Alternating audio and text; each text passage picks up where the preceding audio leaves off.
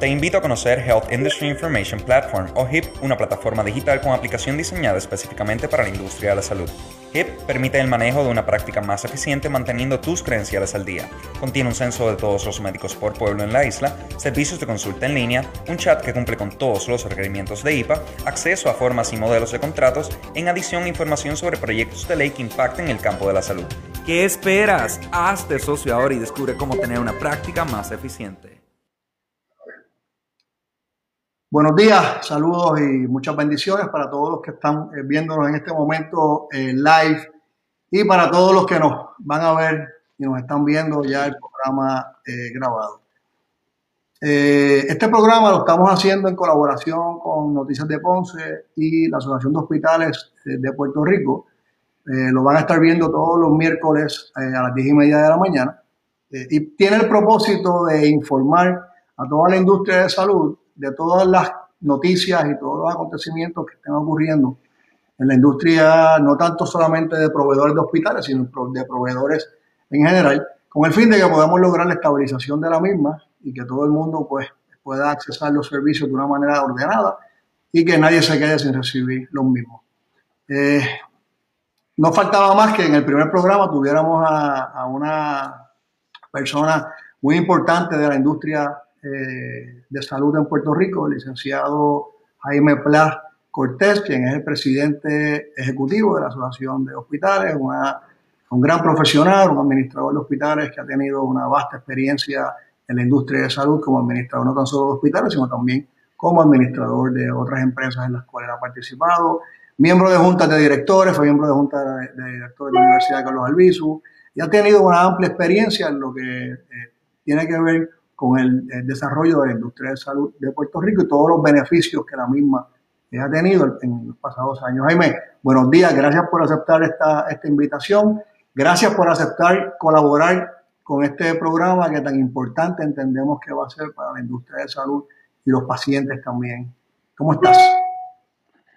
Muy bien, muy bien, muy buenos días a todos. Eh, me alegra mucho estar aquí con ustedes y iniciar un proyecto eh, contigo de poder difundir noticias e información de la industria de la salud y especialmente de los hospitales, eh, especialmente en estos nuevos días, ¿verdad? Que los pudiéramos llamar. Yo creo que tenemos una circunstancia y es que aparentemente eh, más y más rápido estamos teniendo que decir nuevos días de en relación a la salud eh, la salud ha ido cambiando de una manera vertiginosa y cada vez que sucede un evento, y obviamente pues podemos ir tan cerca como a María y saber que luego de María todo cambió fundamentalmente, pero podemos luego ir a los terremotos y saber cómo le cambió la vida especialmente a los hospitales del área eh, suroeste de Puerto Rico, ¿verdad? Y le cambió la vida a los pacientes. Y ahora pues con esta pandemia también hemos tenido un nuevo cambio de vida eh, que ha sido total revolución del futuro. Eh, la necesidad de nosotros reinventar los servicios de salud y por lo menos tener una introspección de cómo es que en el futuro es más sensato ofrecer servicios de salud a los puertorriqueños. Sí, eh, eh, definitivamente has, dado eh, en el clavo en, una, en una, un aspecto de, cómo nos ha cambiado la vida. Mira cómo estamos haciendo las entrevistas. O sea, esperamos en Dios que en algún momento volvamos, por lo menos en este renglón, al pasado, cuando pues, nosotros, y, es lo que proyectamos, ir y entrevistar a los, a los invitados en un ambiente un poco más personal, que no sea a través de, de Internet. Pero eso me lleva a, concluir de que, de que esto cambió. Eh, no, no es que va a cambiar, es que definitivamente cambió, cambió la manera de prestar servicio, cambió la manera de que los médicos atiendan los pacientes, cambió la manera de que los hospitales reciban y atiendan los pacientes. Eh, si puedes resumir, Jaime, en, en, una síntesis apretada, ¿cómo tú has visto el cambio de la industria de salud desde que tú empezaste en ella no quiero decir hace cuántos años atrás, voy a dejar que esa, esa, revelación la hagas tú, eh, hasta el día de hoy, y cómo tú ves que va a cambiar o que cambió a raíz de la, de la pandemia. Mira, eh, Salvador, eh, yo me gustaría pensar que yo no llevo tantos años aquí en la industria de la salud, pero recuerdo que cuando yo empecé como administrador del Hospital San Lucas, eh, hace un tiempito atrás, cuando era el viejo hospital en la calle de Guadalupe Final, en, Ponce, pues un día me llama la señora que se encargaba de la, poco de la contabilidad y me dice, le quiero enseñar el libro que hasta hace par de meses llevábamos de la contabilidad. Y la contabilidad era de una sola entrada. Entraban 10 pesos, se gastaban 5, entraban 4, se gastaban 3. Eh, y eso era pues contabilidad 10001, ¿no? Y, y, hoy en día vivimos en una eh, modalidad sumamente sofisticada de cómo la tecnología tanto en el área de la contabilidad como en el área de los servicios de salud, ha cambiado dramáticamente. Eh, de hecho, la, Asociación de Hospitales, que se fundó en el 1942 oficialmente, y que el doctor de la Pila Iglesia de, Ponce fue uno de los eh, que fue una de las personas que inscribió lo que en aquel momento se llamaba un poco de otra manera, porque aquello se llamó el Hospital Council. Y la idea de ese grupo de trabajo en el 1942 fue el tener un balance de beneficios para los proveedores y los pacientes. Y cuando yo oigo eso, pues yo digo, a lo mejor hay muchas cosas que no han cambiado, ¿verdad? Todavía estamos buscando ese balance de ayudar a los pacientes y a los proveedores a dar mejor servicio a los proveedores y los pacientes a tener mejores servicios. Pero la manera que lo estamos haciendo es totalmente distinta. Y, y en esta pandemia, por ejemplo, tú has visto que se ha iniciado la nueva modalidad, que no es nueva, pero para nosotros sí lo es, de telemedicina. Y yo creo que la telemedicina, si nosotros tenemos la capacidad de poderla mejorar y poderla convertir en una verdadera herramienta de servicio para los pacientes, va a ser una, cosa excelente porque nos va a adelantar muchísimo los procesos de atender personas eh, y de poderlos ayudar más rápidamente en esa comunicación tan importante que hay entre el paciente y el médico. Así que ahí tú tienes una idea de algunas cosas que van a cambiar dramáticamente eh, en estos días y cómo eh, todo esto va a ser distinto. Yo creo que eh, lo vamos a ver rápidamente. Tenemos cambios en, la tecnología. esos cambios yo concluyo que son cambios para, mejorar. Debieron haber llegado antes. creo que el, tema de, la tele, de, lo que es telemedicina y lo que es telesalud, que son, parten de la misma rama, pero, pero son dos ramificaciones diferentes, tienen dos definiciones diferentes.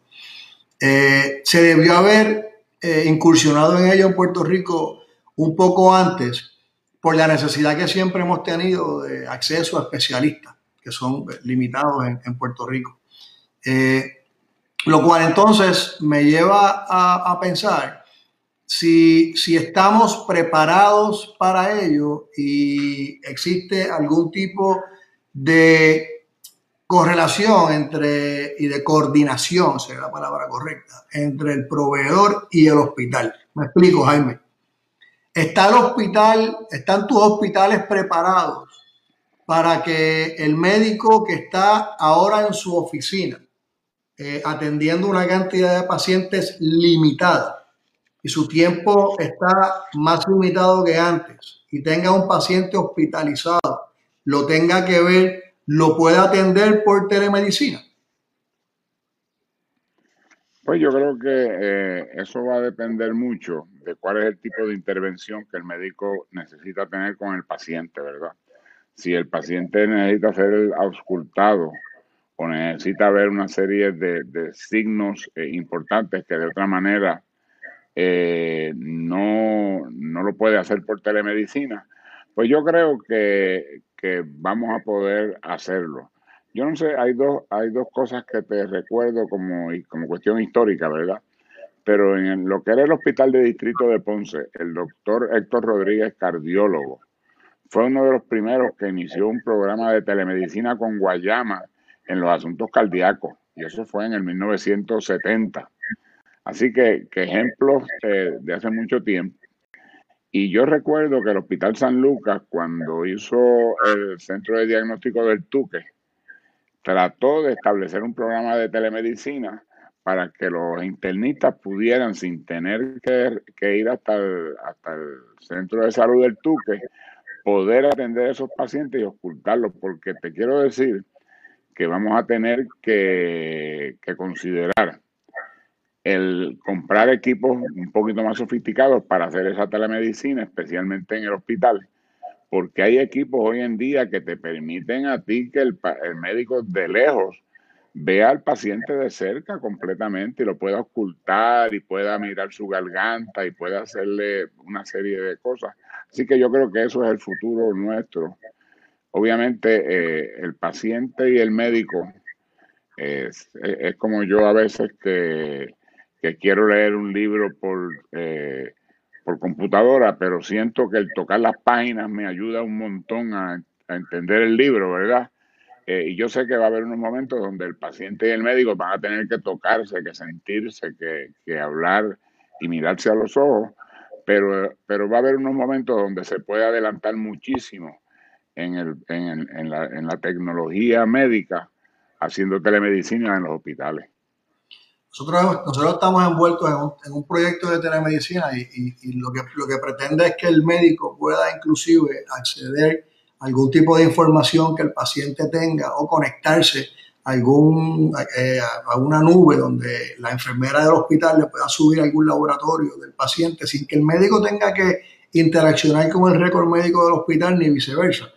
Entonces ahí podrían adelantar algunos propósitos del paciente en casos, como tú muy bien estableciste, que el paciente no requiera una eh, atención más allá que una consulta una, una, una, videoconferencia, que es lo que se da a través de la telemedicina. Yo creo que todos los hospitales deberían definitivamente estar pendientes a, a, a, ese, a, ese, a ese tema, a ese futuro y, y, lograr que las facultades puedan empezar a utilizar y a coquetear con esa, con esa tecnología.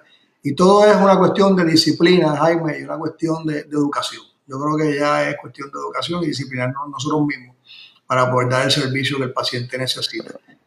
Eh, te, voy a traer un, te, voy a traer un, te voy a traer un tema ahí, ¿verdad? Que yo creo que es muy importante. Porque todavía yo creo que nosotros no estamos utilizando el concepto de récord médico electrónico de la manera que lo pudiéramos utilizar. Y el récord médico electrónico, pues eh, algunos médicos y algunos hospitales y algunos proveedores lo usan más bien como un file, como un file room.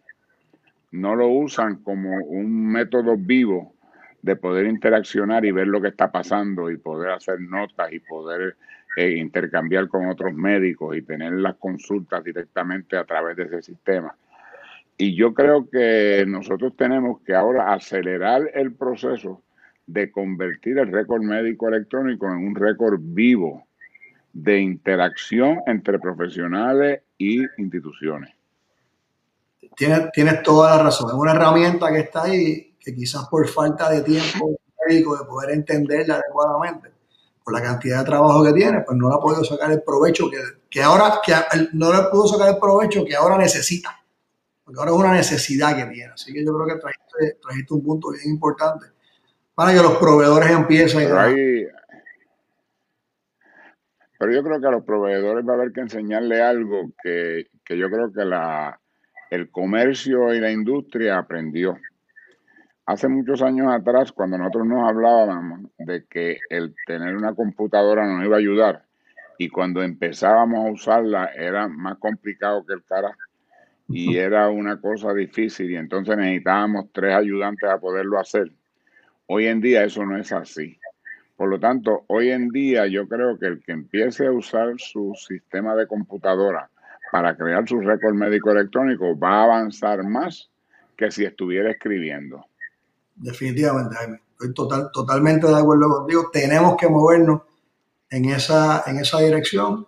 Máxime ahora que tienen que tener unos controles en sus oficinas y van, a, van a poder atender menos pacientes y el tiempo es oro en este momento para los proveedores de, de servicios de salud. Jaime, háblanos un poquito de, tú y yo hemos dado y empecé dando batallas contigo en Washington buscando, buscando eh, paridad de Medicare, buscando incentivos, buscando beneficios. Eh, recuerdo esos viajes, este, eh, esos viajes intensos que corríamos por el, Congreso, por los pasillos del Congreso, nos dividíamos y cada cual iba a ver un congresista. Cuéntame todo eso, ¿a dónde, dónde desencadenó o, qué beneficios se pudieron obtener eh, pues sé que sostuvieron varios eh, eh, a lo largo de toda esa gestión de, de cabildeo que se, que se, hizo. Bueno, antes de empezar con eso, quizás voy a hacer una, una reflexión que es anecdotal y que a lo mejor después tus amigos te pedirán que las expliques, ¿verdad? Pero tú, eh, no te rías, ¿verdad? Pero yo sé que tus expectativas mayores cuando íbamos a Washington era ser un homeless en algún momento en Washington, a ver cómo se sentía eso. eso es, eso es, siempre, me, siempre me ha impactado ese, ese, esa situación. Washington el que no ha ido a una ciudad que, que, tiene mucho, mucho, o sea, está hablando de la capital, o sea, donde se mueve la mayor parte de toda la legislación, toda la, legislación de, de, de Estados Unidos a nivel federal y me sorprende, me sorprendía que hubiera tantos hombres en la calle, ¿no? Cuando pudieron haber legislado para sacarlo, pero nada, eso siempre me, y siempre me estuvo curioso eso. Así que gracias por recordarme ese, esa meta de mí. esa meta tuya. Pero yo creo que la Asociación de Hospitales es probablemente la primera organización que formalmente empezó a ir a Washington hace 25 o 30 años atrás a tratar de ayudarle a los legisladores y al gobierno de los Estados Unidos a entender qué era el sistema de salud de Puerto Rico y cuáles eran aquellas cosas que realmente el sistema de salud necesitaba y de qué cosas se podían beneficiar el, el gobierno de Puerto Rico y los proveedores y los pacientes de las legislaciones que se estaban haciendo para que a Puerto Rico fuera incluido en esa legislación. Oye, y ha sido un camino muy largo eh, yo creo que en los últimos seis o siete o ocho años nosotros hemos logrado acelerar un poco un mejor entendimiento a Puerto Rico, ¿verdad? Eh, para darte un ejemplo, pues, eh, y no creo que sea suficiente, pero hoy se han destinado anualmente 5.6 billones de dólares para el programa de Vital. Cuando tú y yo la cantidad de dinero que nos asignaban eran de 395 millones. La diferencia es abismal. Y yo creo que eso ha sido producto del tiempo que la Asociación de Hospitales, entre otros, dedicó a educar a esos legisladores y, al, y a los burócratas de CMS y del Departamento de Salud Federal y de la oficina eh, burócratas de la Casa Blanca en que entendieran que Puerto Rico necesitaba mejores reembolsos, que Puerto Rico podía dar buen servicio, pero necesitaba mejores reembolsos, que necesitaba que las legislaciones aplicaran adecuadamente a Puerto Rico. Y hoy en día, pues nosotros, por ejemplo, participamos activamente en lo que se llaman los call letters. Los call letters no son otra cosa que de cartas que cada cierto tiempo CMS hace para que usted comente a ver si esas cartas le suenan razonables a usted, usted hace comentarios y sus comentarios son tomados en, en, cuenta. Y hoy en día nosotros hemos logrado que el Wage Index, que es un elemento que en Puerto Rico siempre ha tenido, eh, ha, estado bien por debajo, o sea, lo que se calcula de, los salarios de nuestros empleados, eh, que el SSI nos dieran un proxy. Y el SSI, eh, algunas de estas cosas son medias complicadas, pero pero te las estoy mencionando porque son logros importantes, ¿verdad? El lograr que, el, que lo que se llama eh, el disproportionate share, que es la cantidad de personas indigentes y de Medicaid que atendemos, nos la reembolsen adicionalmente de otra manera, pues Puerto Rico ahora mismo ha logrado eh, tener una cantidad de dinero adicional por ahí. Así que hay muchos logros que hemos tenido en, Washington. También te tengo que decir que hay muchas eh, frustraciones con lo que no hemos logrado, ¿verdad? Porque si Puerto Rico ya hubiera logrado que nos reembolsaran de la misma manera que reembolsan a los estados en Medicare y en Medicaid, y esto como un ejemplo, en los 72 billones de dólares que ya se han repartido para el CARE Act, de los 100 billones de dólares que, se pusieron en, los, eh, en lo que se firmó para el COVID, Puerto Rico lo único que ha cogido de esos 72 billones de dólares es el 0.12%. O sea, no hemos cogido ni un por ciento. ¿Por qué? Porque ha habido una legislación y unas cosas que Puerto Rico no ha podido beneficiarse de la manera en que lo pudieran hacer si nosotros fuéramos este, regular people en, en, las legislaciones que se hacen. O sea, que, que debo presumir que, que, continuamos entonces la batalla para poder lograr eh, una mejoría en ese intercambio de, de beneficios entre Estados Unidos y Puerto Rico. Sí, sí, mira, yo te tengo que dar como ejemplo, cuando salió la legislación, que todavía el presidente no la había firmado, eh, yo hice una lectura de la misma y me di cuenta que en los adelantos de dinero que nos iban a dar por la cuestión del COVID-19, iban a hacerlo solamente basado en los Medicare regulares, en, en el, en, en Puerto Rico no hay más que un 20% de Medicare regulares, o sea, la gente que mantuvo su tarjeta original de Medicare para recibir servicios de seguro social. Los demás están todos en Advantage. Y el volumen de servicio mayor que nosotros le damos a los beneficiarios de Medicare es a través de, los programas de Advantage. Y ese dinero nunca se consideró para ayudar a Puerto Rico, a sus proveedores, a recibir adelantos o a recibir las primeras camadas de dinero que se dieron como grant. Por eso es que a nosotros, cuando tú lo miras, pues lo que nos dieron fue menos del 1%. Y tomando en consideración que Puerto Rico es una de las jurisdicciones con mayor captación en, en Medicare Advantage, pues entonces va en contra de, de nosotros. Sí, nosotros enseguida, nosotros enseguida nos movimos y tuvimos reuniones con todo el mundo cuando todavía nadie estaba entendiendo lo que nosotros estábamos diciendo. Eh, y gracias a Dios, el segundo grupo de dinero incluyeron todos los ingresos, o todos los gastos o todos los servicios que estábamos dando. Pero esa fue una cantidad menor de dinero que se dio, no la cantidad mayor. Y, pero ese tipo de esfuerzo que te digo, de poder decir a los Estados Unidos, mira, está dando dinero, pero nosotros da la casualidad que somos distintos porque nosotros atendemos tus pacientes de Medicare a través de una cosa que tú llamaste la parte C. Y la parte C, pues no la incluiste ahí y nos perjudicaste, sin, quizás sin quererlo, pero nos perjudicaste. Así que ese es Washington. Jaime, para, para no crear una, eh, una imagen eh, que, que, no sea la correcta, eh, debemos entonces eh, aclararle a los que nos están viendo que no, no con esto significa que los hospitales en Puerto Rico están en una depresión económica a tal nivel de que no puedan ofrecer los servicios que tienen que ofrecerle a la, población. O sea, hemos estado viviendo así por años y el servicio ha sido de excelencia de los hospitales.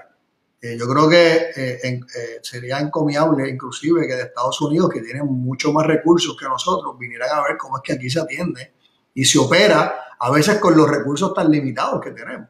O sea, que uno compara una operación de Estados Unidos con la de aquí y aquí somos unos titanes, o sea, desde enfermeros hasta médicos, hasta los mismos dueños de los hospitales, las juntas de directores, operan con unos presupuestos muy diferentes a Estados Unidos y los servicios son de la misma y a veces hasta quizás una mejor calidad de lo que se da en Estados Unidos. ¿Cómo eh, están los hospitales ahora mismo eh, de cara a lo que tienen que, lo que están enfrentando eh, en este momento por la pandemia? Bueno, mira, aquí ha habido una situación que nosotros no estábamos contando con ella. y fue que cuando se hace lo que se llama el lockdown, o sea, cuando cerraron a Puerto Rico y decidieron quedarse en su casa, no salga, pues la gente cogió eso bien en serio hasta tal punto que se cerraron las oficinas de los médicos. Eh, no sé, lo único que no se cerró nunca, que es, interesante que la gente lo sepa, porque a veces no se dan cuenta. El hospital es 24-7, 366 días al año, este año por lo menos, los demás son 365. Y cuando termina el, el, cuando María terminó, que pudimos a las 10 o a las 11 de la mañana salir, lo único que había abierto eran los hospitales.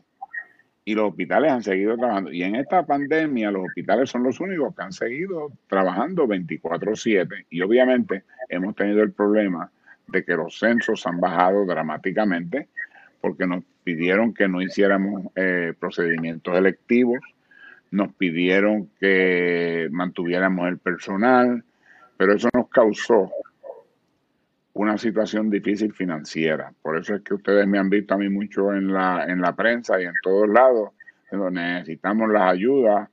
Eh, probablemente me han visto un poco peleando con la Junta de Control Fiscal, eh, diciendo, tratando de explicarle a la Yaresco que que los dineros estatales hay que utilizarlos también para ayudar a la salud, porque es un servicio esencial. Eh, y hemos estado en eso, gracias a Dios que ahora de unos dineros que vinieron, pudimos lograr que nos eh, incluyeran ahí con 150 millones de dólares, que yo creo que fue un logro importante. Y eso nos va a dar un tiempo para poder mantener los servicios corriendo. Pero la gente debe, los que están viendo tu programa eh, en el día de hoy, lo van a seguir viendo esta noche y lo van a ver eh, repetitivamente. Miren, ya el, el tiempo del susto mayor pasó. Y ahora usted tiene que regresar a su médico, visitar a su médico, asegurarse de que las dolencias que usted tiene se les atienden y si tiene procedimientos pendientes, planifique para irlos a hacer. El hospital es un sitio seguro y, esa teoría de que los hospitales están cerrados, no, los hospitales están totalmente abiertos, esperando por darle a ustedes la oportunidad de rehabilitarse de aquellas cosas que están pendientes en su itinerario de asuntos de salud. Este es el momento de empezar a hacerla. Jaime, el sector, el sector de las compañías, los planes médicos, eh, se comportó adecuadamente, le, dio y le está dando el apoyo a la industria eh, esperado en este momento en, cuanto al procesamiento de la factura, en cuanto a, los adelantos que, había que darle. Eh, se están portando como debería ser para tratar de balancear un poquito la desfase que hay por ese censo tan, tan pobre que tenemos. Pues mira, yo tengo que decirte que siempre hay anécdotas de alguien que me dice, mira, no me están pagando, pero en términos reales yo tuve una respuesta rápida de parte de, las aseguradoras. Eh, yo me reuní con ellos, tuvimos conference call con, de, cada aseguradora con todos los hospitales, ¿verdad? Como esto está de moda ahora, pues lo, lo, lo pudimos hacer. Y ellos adelantaron dinero ellos están tratando de sacar algunas facturas viejas, están tratando de hacer unos settlements con, los proveedores. Obviamente eh, hay algunas áreas que pudieran mejorarse, pero yo tengo que darle las gracias a las que eh, realmente y genuinamente se esforzaron en ayudar a, a los hospitales y a otros proveedores también a que se mantuviera el cash flow, o sea, ese flujo de caja que es tan importante para poder seguir eh, trabajando. Que, que, podemos, podemos presumir que ha habido un, trabajo en equipo. O sea, la industria de salud ante la pandemia se unió y estamos trabajando en equipo eh, de cara a poder eh, atender las necesidades de los pacientes para ir concluyendo, creo que lo último que quisiera discutir contigo es cómo tú ves, eh, tomando en consideración la vasta experiencia que has tenido en administración de hospitales, la experiencia que has tenido eh, cabildeando a favor de la industria en Puerto Rico, conoces muy bien el gobierno tanto de Puerto Rico como de Estados Unidos, sabes cómo se manejan las cosas, conoces a tus hospitales, conoces a tus aseguradoras. ¿Cómo tú ves el futuro de la industria de Puerto Rico a corto y mediano plazo? Pues yo creo que la industria de hospitales y la propia industria de salud en Puerto Rico a corto y mediano plazo va a depender mucho de cuáles van a ser las ayudas adicionales que lleguen hasta que esto se normalice. Y como no tenemos la menor idea de cuándo esto se va a normalizar. Yo, eh, si tuviera la oportunidad de ser quien pudiera decidir cómo se va a normalizar esto, yo estaría mucho más rápido tratando de normalizarlo. Y lo digo por una razón, eh, y no me estoy desviando de tu pregunta, pero cada vez que yo algo, oigo a alguien diciendo, bueno, esto lo debían abrir, pero hay que ver cuáles son las medidas de seguridad que se van a tomar y cómo lo van a hacer. Yo les digo, señores, la experiencia ya está, porque en los hospitales se manejó todo esto a los pacientes teniendo que tocarlos, teniendo que ocultarlos, teniendo que estar cerca de ellos. Y en los hospitales prácticamente nadie se contaminó. Por lo tanto, si usted sigue las reglas básicas, a Puerto Rico lo podemos abrir rápidamente y eso va a ayudar a normalizar todo el sistema. Y cuando empiece a normalizar el sistema, yo creo que vamos a regresar, pero yo creo que vamos a regresar a un sistema hospitalario un poco distinto. Yo creo que vamos a, haber aprendido a tener más cuidado en el tratamiento del paciente.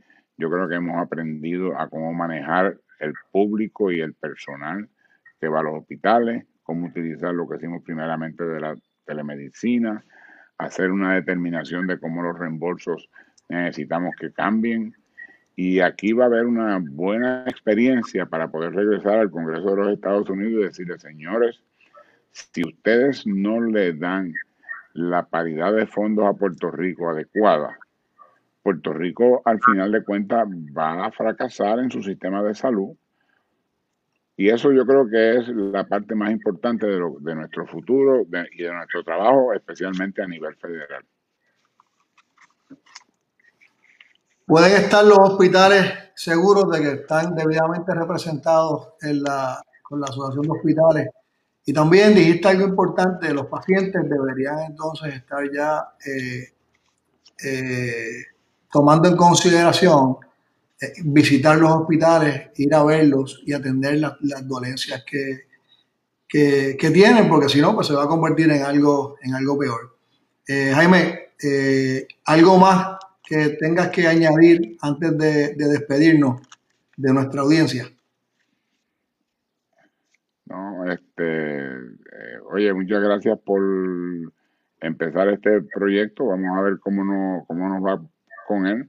Pero yo creo que es importante que la gente tenga un contacto eh, con cierta regularidad sobre los asuntos de salud y, no solamente la fase económica un poco árida que, quizás hablamos en el entendimiento diario, pero saber lo que está pasando eh, y poder ayudar a la gente a navegar que los servicios de salud tienen una importancia vital de que los hagan y que los hagan a tiempo.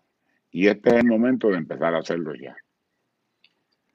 Pues eh, te, le informo a todos los que nos están viendo que el, programa va a salir los miércoles a esta misma hora. Eh, pretendemos darle toda la información a través de los invitados que eh, entendamos prudente, no tan solo en temas que estén eh, atendiéndose en el momento, sino temas que nosotros entendamos que son temas de interés. Vamos a estar eh, entrevistando no tan solo administradores de los hospitales que están en operación en estos momentos, sino pues los miembros de la Junta, médicos para que puedan entonces ustedes saber los diferentes servicios que se están ofreciendo en Puerto Rico. Ahí me, me, despido, me pongo, me pongo eh, los, los, espejuelos que. Los goggles que, que no, te, no te gustan. Pero oye, de verdad que, que, gracias a un millón por estar con nosotros. Y ustedes, que Dios los bendiga, que tengan una linda semana. Eh, nos vemos el miércoles que viene a las diez y media por todas estas redes sociales. Búsquenos por Facebook, Noticias de Ponce. Pueden buscar también la Asociación de Hospitales en, Facebook. Eh, próximamente lo van a estar viendo en YouTube O sea, que una vez se, se termine, se sube a todas estas plataformas para que todo el mundo pueda ir informándose adecuadamente. Linda semana, Dios los bendiga. Jaime, bendiciones por demás. Que tengas un lindo día y muchas bendiciones. Igual para Hola, te invito a conocer Health Industry Information Platform o HIP, una plataforma digital con aplicación diseñada específicamente para la industria de la salud. HIP permite el manejo de una práctica más eficiente manteniendo tus credenciales al día. Contiene un censo de todos los médicos por pueblo en la isla, servicios de consulta en línea, un chat que cumple con todos los requerimientos de IPA, acceso a formas y modelos de contratos, en adición información sobre proyectos de ley que impacten el campo de la salud. ¿Qué esperas? Hazte socio ahora y descubre cómo tener una práctica más eficiente.